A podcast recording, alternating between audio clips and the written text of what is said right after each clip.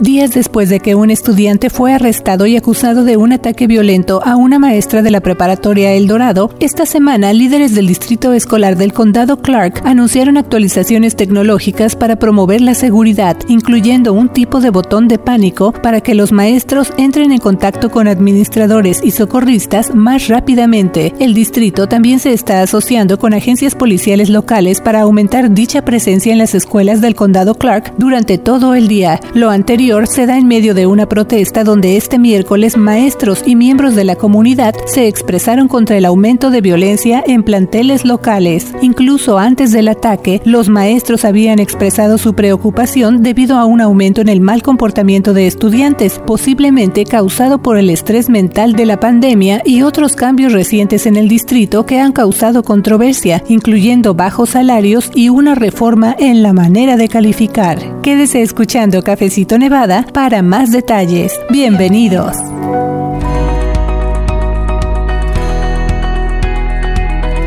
Claro que sí, nos da mucho gusto darle la bienvenida, en especial si usted nos escucha por primera vez, gracias por suscribirse. Le saluda Luz Gray, soy editora asociada y en esta ocasión me acompañan mis colegas Michelle Rindels y Rocío Hernández, porque además de que vamos a abordar este tema que ha ocupado la atención recientemente, también le vamos a presentar un resumen con respecto a la educación en Nevada, temas como nuevo sistema de calificaciones, el desempeño del distrito escolar del condado Clark, qué se está haciendo para que los maestros se queden aquí, que no se vayan de sus trabajos y también, como ya lo mencionamos, el tema de problemas de conducta, entre otros que se abordaron durante un foro que realizó nuestro sitio de internet en inglés de Nevada Independent, donde se abordaron todos estos temas y bueno, nuestra intención esta semana es presentarle un resumen porque también por supuesto son temas de interés y que le afectan a nuestra comunidad hispanohablante. Así que una vez más, gracias gracias por acompañarnos en este nuevo episodio de Cafecito Nevada, el podcast de The Nevada Independent en español. Vamos a escuchar. Hola, un gusto de saludarles. Soy Michelle Rendells, reportera y editora asistente de The Nevada Independent. Gracias por invitarnos a estar aquí con um, ustedes. Bueno, ya hablando sobre nuestro evento que tuvimos hace unas como unas semanas. Nuestros invitados para este foro sobre educación eran Jesús Jara, él es el superintendente del distrito escolar del condado de Clark, John Valardita, él es el director ejecutivo de la Asociación de Educación del condado de Clark que representa a los maestros del distrito, y Laura Jean Jeannie Penrod. Ella es maestra de inglés de la preparatoria Southwest Career and Technical Academy. Los tres panelistas y John Ralston, el presidente de The Nevada Independent, hablaron sobre varios temas esa noche, incluyendo el nuevo sistema de calificaciones, el desempeño del distrito escolar, retención de maestros y problemas de conducta que estoy seguro que muchos padres han notado que ese ha sido un problema eh, significante, especialmente ahorita. Así es. Y uno de los temas tiene que ver con algo que también ya le informamos en un cafecito anterior, que se trata de una reforma de calificaciones, es decir, un cambio que hay en la manera en la que se está calificando ahora en las escuelas locales. Pero a lo mejor usted dice, sí, yo he notado un poco del cambio en las tareas de mis hijos o esto de que ya les están calificando en la escuela de una manera distinta. Así que cuando empezó esto que se conoce como reforma de calificaciones y también de qué se trata. Este es un nuevo sistema que empezó agosto del 2021. Entonces ese fue implementado este año escolar. La reforma de calificación elimina la escala tradicional de 100 puntos que tal vez todos hemos estado acostumbrados y en cambio ahora establece el 50% como la calificación mínima en vez de cero. Esta reforma también permite que los estudiantes vuelvan a presentar sus exámenes para mejorar sus calificaciones y prohíbe que cosas como el comportamiento del estudiante, el trabajo tarde y la asistencia se incluyen como parte de las calificaciones. O sea, ya no pueden estar contados contra los estudiantes. El nuevo sistema fue y continúa encontrando la oposición de algunos educadores e incluso algunos estudiantes también. Sí, Luz, como dijimos en un cafecito anterior, el propósito detrás de ese cambio es que los estudiantes tienen una oportunidad oportunidad de mejorar su trabajo y no solamente están avanzando después de tener una mala calificación en un examen. Entonces, el propósito es que los estudiantes demuestran una maestría del tema antes de empezar. Entonces, hay más chances para ellos para mejorar uh, su calificación. Pero sí hay, hay consecuencias, hay controversia acerca de esa póliza y nuestros panelistas hablaron sobre eso.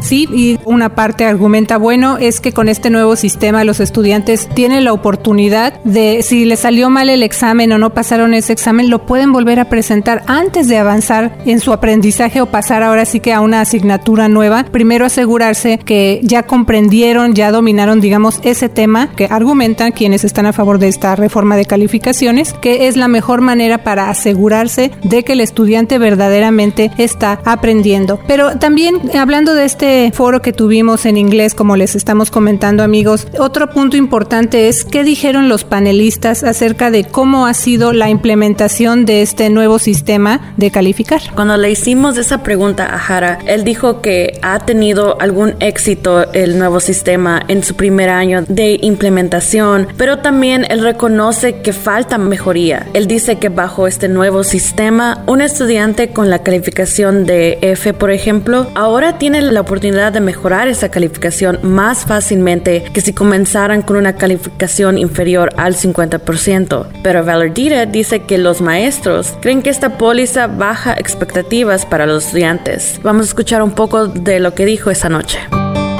I think we're kidding ourselves if we're, we're, if we're not acknowledging that there's an effort to try to address numbers and outcomes that say we have a graduation rate or we have these proficiency levels. it's easier to get to some of those numbers if you lower standards.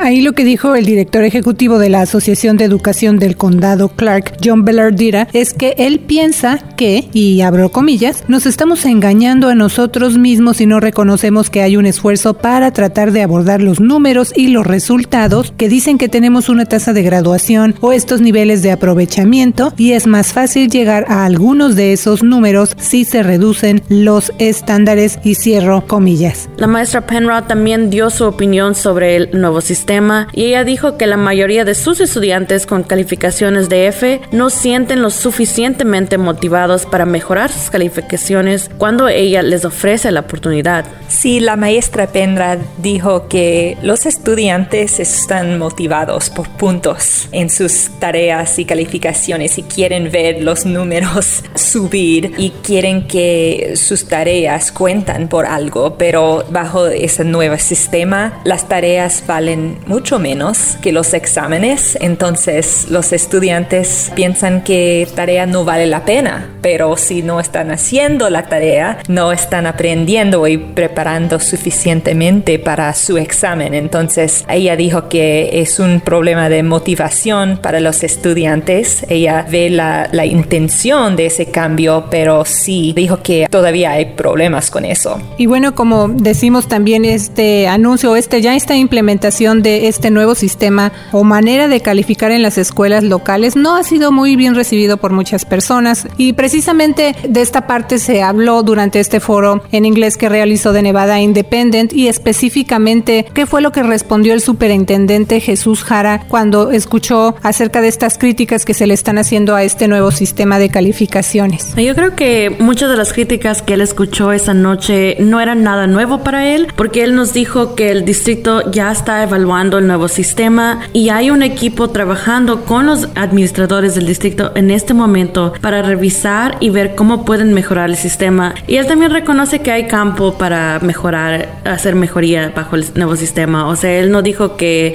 pensaba que tenía que ser de una manera o de otra manera. Um, yo creo que escuchamos que él está flexible y está dispuesto a oír nuevas ideas. Y también dijo que no es justo juzgar ese cambio en ese momento porque están nuevo, no ha sido la póliza para más de un año, entonces él quiere más tiempo para que los estudiantes, los padres, los maestros ajusten a ese cambio grande y cosas van a cambiar para ellos y mentalidades van a cambiar. Así es, pero también durante este foro que hicimos acerca de la educación en las escuelas locales en el condado Clark, también los invitados o los panelistas abordaron el desempeño del distrito escolar, porque bueno, también muchas críticas, se enfrentó eh, lo que pasó en la pandemia, esta transición tan importante y que ha causado tantos cambios dentro de las familias, los estudiantes mismos, todo el sistema escolar, también el personal, de que bueno, llega la pandemia, se tiene que seguir con el sistema de clases a través de la computadora y luego ya se regresa a las aulas. Así que esa es una de las partes de las que se ha cuestionado acerca de el trabajo o el desempeño del distrito escolar. Hay que recordar que Jara tiene casi cuatro años como superintendente, pero también uh, creo que los panelistas reconocieron que han habido dificultades durante su término, incluyendo la división de la junta escolar, la pandemia, por supuesto, y casi fue destituto de su cargo hace unos meses. Jara dice que cuando él tomó el puesto, el distrito ya estaba bajo vigila vigilancia fiscal debido a un presupuesto de reservas demasiado bajos y él piensa en su opinión que uno de sus logros es haber evitado recortes presupuestarios cada año desde su primero. Ralston le preguntó a Valardira qué grado él le daría al mandato de Hara y Valardira le dijo que le daría una calificación de incompleto y reconoció las dificultades que Hara ha pasado por durante sus cuatro años. Y Hara dijo que a pesar de todo lo que ha enfrentado durante sus cuatro años, él sigue en su puesto porque dijo él que él es terco y expresó deseo de quedarse en ese puesto después de que su contrato expire en enero. Pero por supuesto eso no es algo que él puede decidir, eso es un voto que van a tener que ser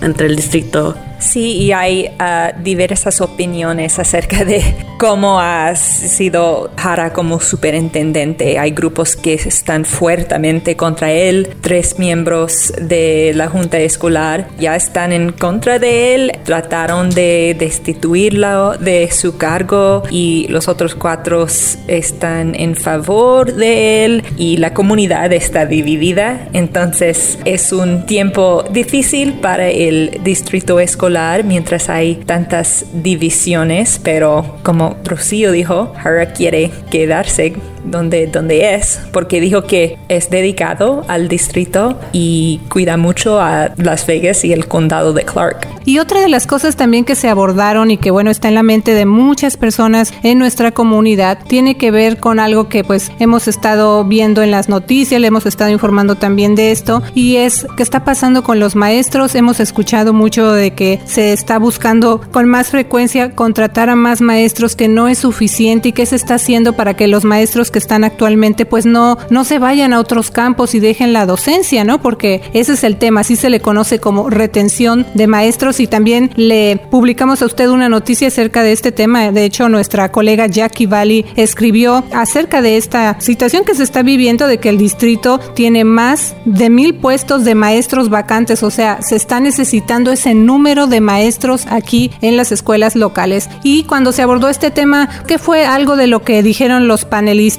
Respecto a esta situación que estamos viendo. Sí, este es un problema muy grande para el distrito y también para otras partes del estado y nación. Por eso es que tiene tanta urgencia porque necesitamos saber quiénes van a ser los maestros para el próximo año escolar, para que haya educación en las clases y para que continúe ese progreso que ocupan los estudiantes. Durante nuestro evento, la maestra Penrod dio su opinión como una empleada del distrito de 16 años. Ella dijo que hace unos meses ella consideraba dejar su trabajo. Ella siente que el distrito no le da incentivos para que ella y otros maestros se queden y no solamente a nuevos maestros para atraerlos al distrito. Aquí es un poco de lo que ella tuvo que decir esa noche. I stay in my classroom because of my kids, but I know my worth. I could definitely go other places and make more money. And nobody's really fighting for the teachers who do stay. Sí, esa fue la voz de la maestra Penrod diciendo que ella pues se ha quedado ahora sí que en ese trabajo dando clases que lo hace por sus hijos y que sabe el valor de lo que hace ella en su trabajo como maestra y también comentó que pues ella definitivamente se podría ir a otros lugares y ganar más dinero y también que nadie pelea por los maestros que se quedan. Valeria dijo que en 2014 el distrito tuvo más de 1.500 vacantes, similar a la situación que estamos viendo hoy, pero pudo resolver ese problema cuando se aprobó una legislación para aumentar los sueldos bases de los maestros del estado de Plata y agregar un bono para reclutar maestros fuera del estado. Valeria dice que esos medidos se ocupan ahora y también necesitan pasos para retener a los maestros actuales. Nuestra colega Jackie Valley escribió hace unas semanas acerca de ese problema y por qué a tantos maestros están ah, saliendo de sus puestos en el distrito. Y hay varias razones, no hay solamente una razón por eso, pero algunos están diciendo que no tienen suficiente entrenamiento para su cargo. A veces ah, el Estado ha tenido programas en que los maestros pueden ser en la aula ah, más rápidamente que en la ruta tradicional. Entonces es un programa acelerado, pero es difícil porque en ese entonces los maestros eh, todavía no tienen tanta experiencia en el manejo del comportamiento de los estudiantes y también muchos estudiantes tienen problemas de salud mental y de comportamiento después de la pandemia, después de dos años de crisis y de aprendizaje a distancia. Y todo eso ha tenido un efecto malo en la salud mental de estudiantes y por eso el trabajo de ser maestro es cada día más difícil. Otra cosa es que hay, hay muchos cargos de los administradores ah, porque hay, muchos exámenes que necesitan administrar y hay muchas expectativas de los maestros y los estudiantes y la aprensión de todo eso y todo el trabajo que tienen que hacer antes y después del día en la aula tiene un efecto en los maestros y a veces están diciendo quiero un trabajo más tranquila que eso Sí, aparte de que, bueno, también otra de las razones que ellos dicen yo ya mejor prefiero hacer otro trabajo es porque dicen es que la verdad son horas muy largas, eh, o sea, cada vez hay más que calificar, más exámenes, entonces son varias de las razones. Pero también otro tema que se ha estado viendo recientemente, pues es lo que está pasando en las escuelas, de la inseguridad, de los problemas de conducta y todo esto está resultando en violencia en las escuelas. ¿Qué fueron algunas de las eh, situaciones que se abordaron? Ya, este es un problema que a muchos padres y estudiantes les causa mucho temor porque quieren saber que sus estudiantes están seguros y a salvo cuando van a la escuela y no tengan que temer por algo. Uh, Valerdira dijo que, en su opinión, las prácticas de justicia restaurativa, la cual se enfocan en la prevención y la solución de conflictos y también enfocan en mantener a los estudiantes en las escuelas en vez de expulsarlos, es algo que también los legisladores del Estado están respaldando. Uh, dice él que estas prácticas no son prácticos que no vienen con fondos y que no se implementan en una manera consistente a través de todas las escuelas del distrito escolar y que hacen que los maestros se sientan que no tienen apoyo. Y Penrod como maestra dice que ella está en favor de las prácticas de la justicia restaurativa, pero maestros como ella no están auténticamente capacitados acerca de cómo manejar estas situaciones cuando hay pleitos en las clases o cuando hay pleitos en el campus, no tienen entrenamiento, no saben deben, cómo deben de responder cuando pasan estas situaciones. Sí, Rocío, en los últimos 3, 4, 5 años los legisladores y los administradores han intentado cambiar una mentalidad de expulsar a los estudiantes con problemas de su comportamiento. Y razón para eso es porque es difícil de reformar y corregir el comportamiento de los estudiantes cuando no están en una escuela normal o no están en escuela. Y por eso los administradores y legisladores quieren restaurar los estudiantes. Ah, sí, pero hay problemas con eso también porque maestros, padres dicen que no hay consecuencias fuertes para ese comportamiento. Necesitamos pensar en los otros estudiantes que tienen tanto miedo y temor acerca de, de las peleas que están en su campus o cuchillos y armas que los estudiantes están llevando a la escuela. Entonces, en ese momento, el distrito escolar está cambiando su actitud un poco para prevenir esos tipos de peleas y comportamientos malos. Sí, eso es parte de lo que dijo la profesora que estuvo como parte de ese panel. Ella mencionaba eso, aparte de que hacía énfasis en que, bueno, eh, ella considera que como maestros no tienen ese entrenamiento, como mencionabas tú, Rocío, para hacerle frente a una situación así. Y también lo que ella mencionaba es eso, de que en lugar de que se enfoquen en solucionar o tratar de buscar soluciones a los problemas cuando ya se están presentando, que se enfoquen mejor en medidas preventivas. Pero bueno, ¿qué ha dicho entonces el superintendente Jara, estos funcionarios escolares acerca de las medidas que se van a tomar para atender este tipo de situaciones de las que estamos hablando, incluyendo lo que también mencionamos al principio de Cafecito Nevada, este incidente reciente en el que un estudiante fue arrestado y acusado de intento de asesinato y asalto sexual en relación con un ataque a una maestra en la preparatoria El Dorado? Bueno, este martes precisamente líderes del distrito escolar del condado Clark anunciaron nuevos esfuerzos para abordar estas situaciones recientes de violencia. De hecho, Rocío, tú cubriste esa conferencia de prensa del martes, así que vamos a escuchar un poco acerca de las medidas que se anunciaron esta semana. Classroom communication systems and technology will be upgraded with instantaneous alerts where our adults, our teachers, and staff will be able to contact the administrative staff and first responders from anywhere in their location. Ahí lo que anunció el superintendente Jara fueron unas actualizaciones tecnológicas precisamente para promover la seguridad escolar y eso incluye un tipo como de botón de pánico para que los maestros entren en contacto con los administradores y socorristas de una manera más rápida y también otra medida que se anunció es que el distrito se está asociando con agencias locales para aumentar la presencia de la policía en escuelas del condado Clark y esto va a ser a lo largo del día. Imagino que hay controversia acerca de el anuncio de Jara porque hay mucha gente que ya creen en los principios de justicia restaurativa y está trabajando para no expulsar a los niños de la escuela y no empezar un día para ellos hacia la prisión, ir hacia la el crimen, quieren intervenir en ese momento de la vida de un estudiante, de un joven y corregir ese comportamiento y no expulsarlo